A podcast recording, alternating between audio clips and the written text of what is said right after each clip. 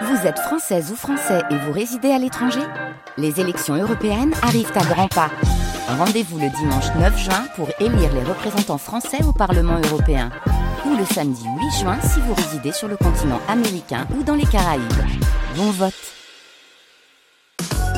Le 7-9, France Bleu Dromardèche. Patrice Caillet. Il y en a des pépites.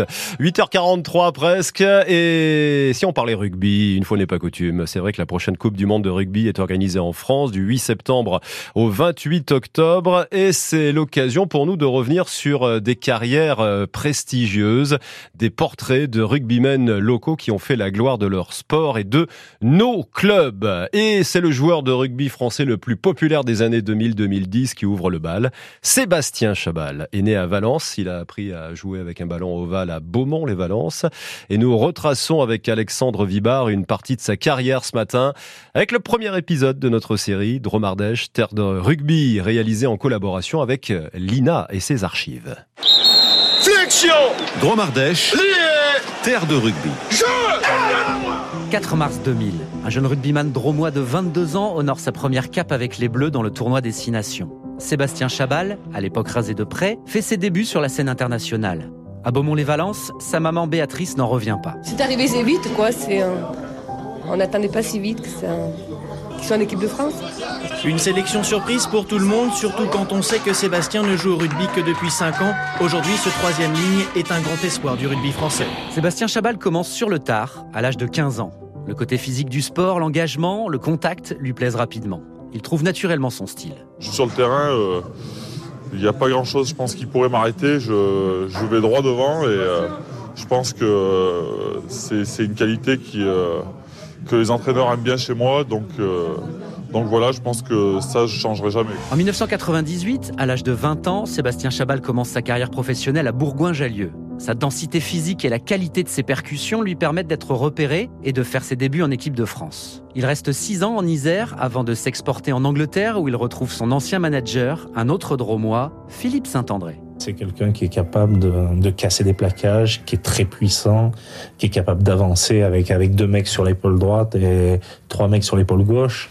Donc c'est un joueur qui, on en a besoin dans un sport de combat et de combat collectif. Sa carrière en équipe de France connaît des hauts et des bas, mais explose en 2007 lors de la tournée d'été en Nouvelle-Zélande avec deux tampons dévastateurs qu'ils font entrer dans la légende, dont l'un sur le puissant deuxième ligne Ali Williams. C'est pas de bol quoi pour lui parce que je vais lui péter dessus et pas de bol, je, il se pète la mâchoire quoi, je sais pas comment il fait. Le mal est fait, la Chabalmania est née, l'homme des cavernes devient le rugbyman français le plus populaire, une médiatisation qui lui pèse. Aux conférences, on parlait que de ça, donc, euh, donc forcément que, que je m'en rendais compte, mais je m'en rendais compte, mais pas à la mesure, euh, pas à l'échelle, pas à l'importance que ça avait prise, quoi.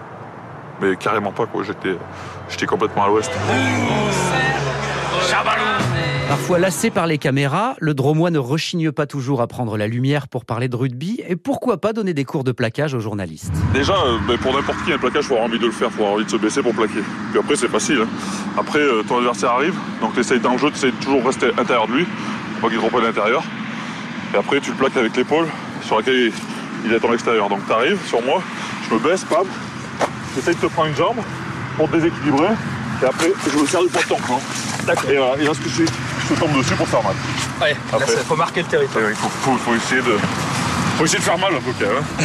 En 2009, après 5 ans en Angleterre, Sébastien Chabal revient jouer en France pour le Racing Métro 92 avant de terminer sa carrière au Loup, le Lyon olympique universitaire, avec un titre de champion de Pro D2. Une belle carrière avec 62 sélections en équipe de France, deux tournois destination dont un grand chelem et une quatrième place douloureuse lors de la Coupe du Monde de rugby organisée en France en 2007. C'est difficile de parler de ça. Euh, je pense un gros bout d'inachevé. Parce qu'on avait fait le plus dur, quoi. En bas les blacks. Voilà, donc après, les portes étaient grandes ouvertes pour nous. Mais pour n'importe qui, quoi. Mais plus pour nous, parce que c'est nous qui avions fait le boulot, c'est nous qui avions fait le boulot, quoi. Bah, déçu, quoi. Déçu. Encore aujourd'hui, déçu. Sébastien Chabal suivra certainement avec un grand intérêt le parcours des Bleus version 2023 qui vont jouer une nouvelle Coupe du Monde à la maison et peut-être enfin remporter la plus prestigieuse des compétitions.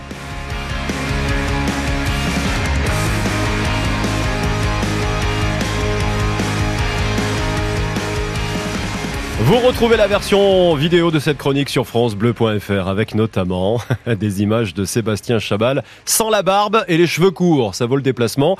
Dromardèche Terre de Rugby, une série réalisée par Victor Bourra et Alexandre Vibar en collaboration avec Lina.